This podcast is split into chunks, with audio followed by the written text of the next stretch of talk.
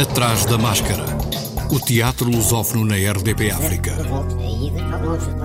Atrás da máscara. Uma edição de João Costa Dias. Atrás da máscara.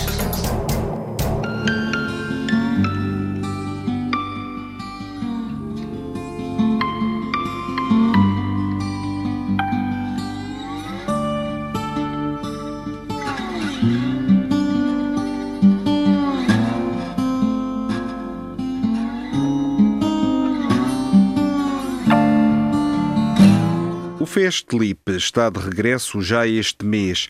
O festival brasileiro dedicado à lusofonia vai ter uma edição online.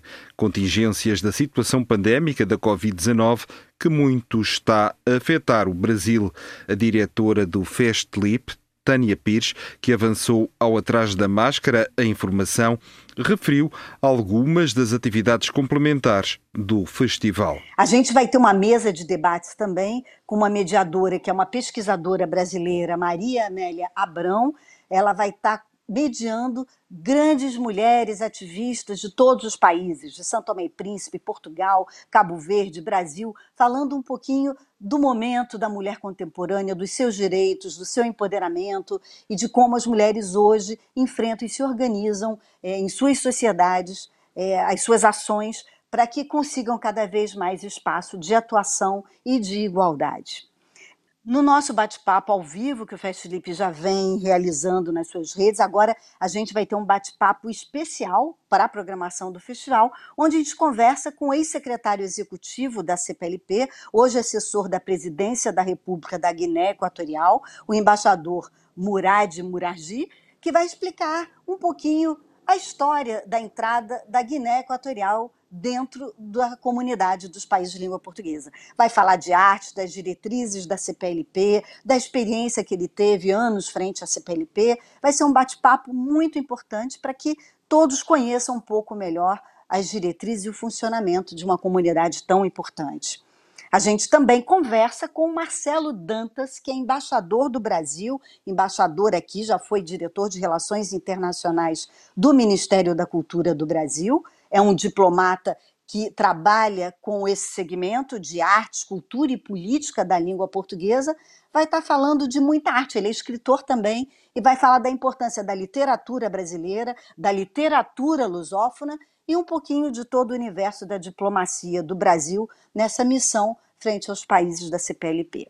Este ano, o homenageado é Paulo de Moraes. Tânia Pires justifica a homenagem. Esse ano nós vamos estar homenageando um grande diretor brasileiro, que é o diretor Paulo de Moraes, diretor da Companhia de Teatro Armazém, no Rio de Janeiro, e que dirigiu no Festlipe em 2017 o primeiro espetáculo com nove atores da língua portuguesa.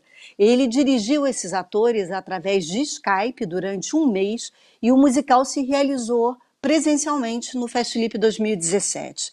É, eu hoje é, penso assim, né, que foi uma coisa visionária o Festlipe, junto com Paulo de Moraes, há três anos atrás, fazer um festival de forma, um espetáculo de forma digital, que hoje, é, devido ao momento que estamos atravessando, todas as artes estão nessa tentativa de migrar para esse universo. Então, o Paulo fez um lindo espetáculo e conseguiu unir várias linguagens e o Fest Felipe rende a sua homenagem a esse grande diretor brasileiro. E vindo com a homenagem, nós vamos estar disponibilizando online em nossos canais esse espetáculo, que é a Terceira Margem do Rio, que é um, um texto de Guimarães Rosa, com música ao vivo, e nós vamos disponibilizar por 10 dias o espetáculo para todo mundo poder assistir o quão linda é essa montagem que o Paulo dirigiu aqui no Brasil. Tânia Pires, a diretora do Festlip, o Festival Internacional da Língua Portuguesa, cuja 12ª edição vai decorrer de 18 a 23 de junho. De referir que este Festlipon reúne artistas de Angola, Brasil, Cabo Verde, Guiné-Bissau, Guiné Equatorial, Moçambique, Portugal, São Tomé e Príncipe e Timor-Leste, para shows, leituras dramáticas, espetáculos teatrais, exibição de filmes, debates, exposição e mostra gourmet.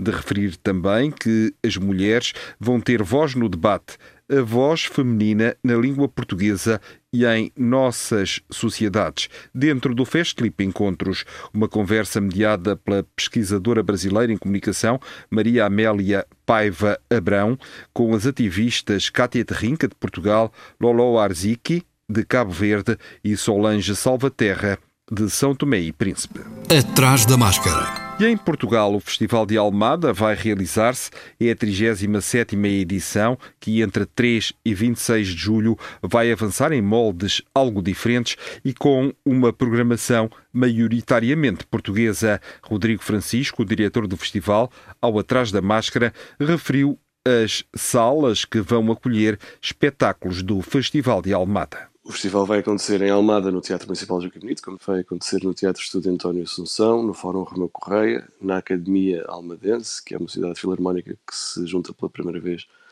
uh, ao festival, e na Incrível Almadense, onde já vínhamos apresentando espetáculos.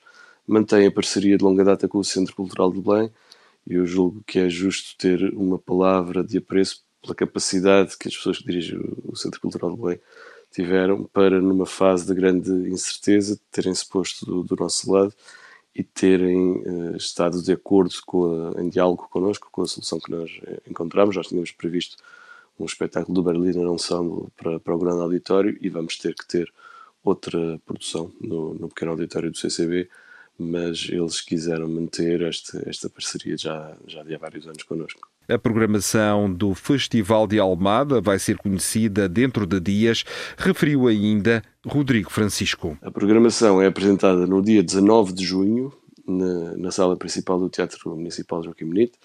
Uh, já não vai ser, não pode ser na, na, Casa da Cerca este ano, porque não há, não há condições para fazermos lá a apresentação.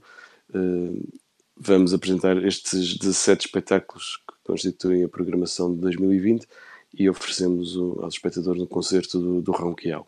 A apresentação no dia 19 no Teatro Municipal Joaquim Benite em sessão pública, mas condicionada devido às regras a seguir por causa da pandemia. Atrás da máscara.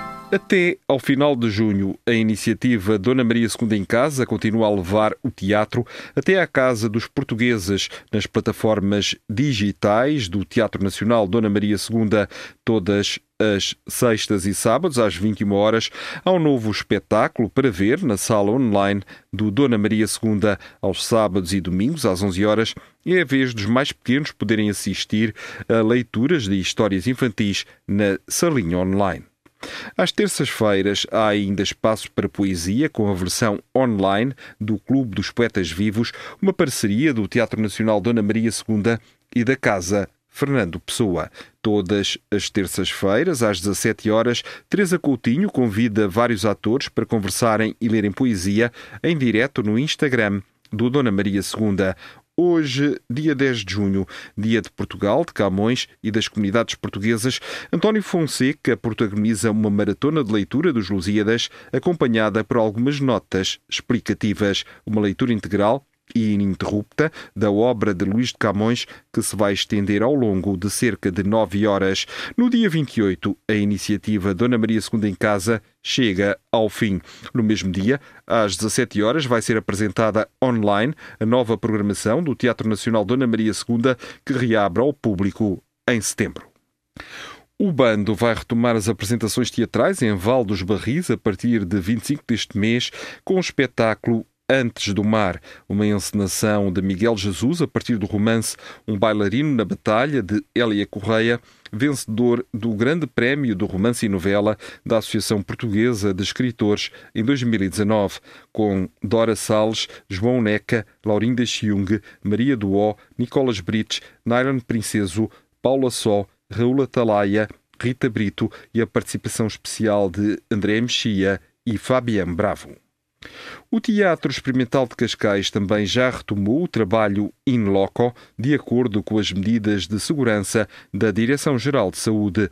Prepara a estreia de Bruscamente no verão passado de Tennessee Williams e já está em ensaios, nesta fase ainda online, para Camino Real, do mesmo dramaturgo. Atrás da máscara. Em Luanda, Angola, o grupo experimental de teatro, GET, em parceria com o canal Zap Viva, tem várias peças de teatro infantil com a assinatura de Paulo Blota e com produção dos Zap Studios, todas as tardes de domingo, para toda a família, com pano de fundo de cada história, há uma mensagem que fala sobre o amor, a esperança, os processos naturais do meio ambiente, o valor da amizade e da solidariedade no mundo real e irreal. No próximo domingo, o Esquilo Esquecido, a história de um esquilo que só queria comer bolotas e de tudo se esquecia. O programa Atrás da Máscara regressa para a semana, como é hábito, à quarta.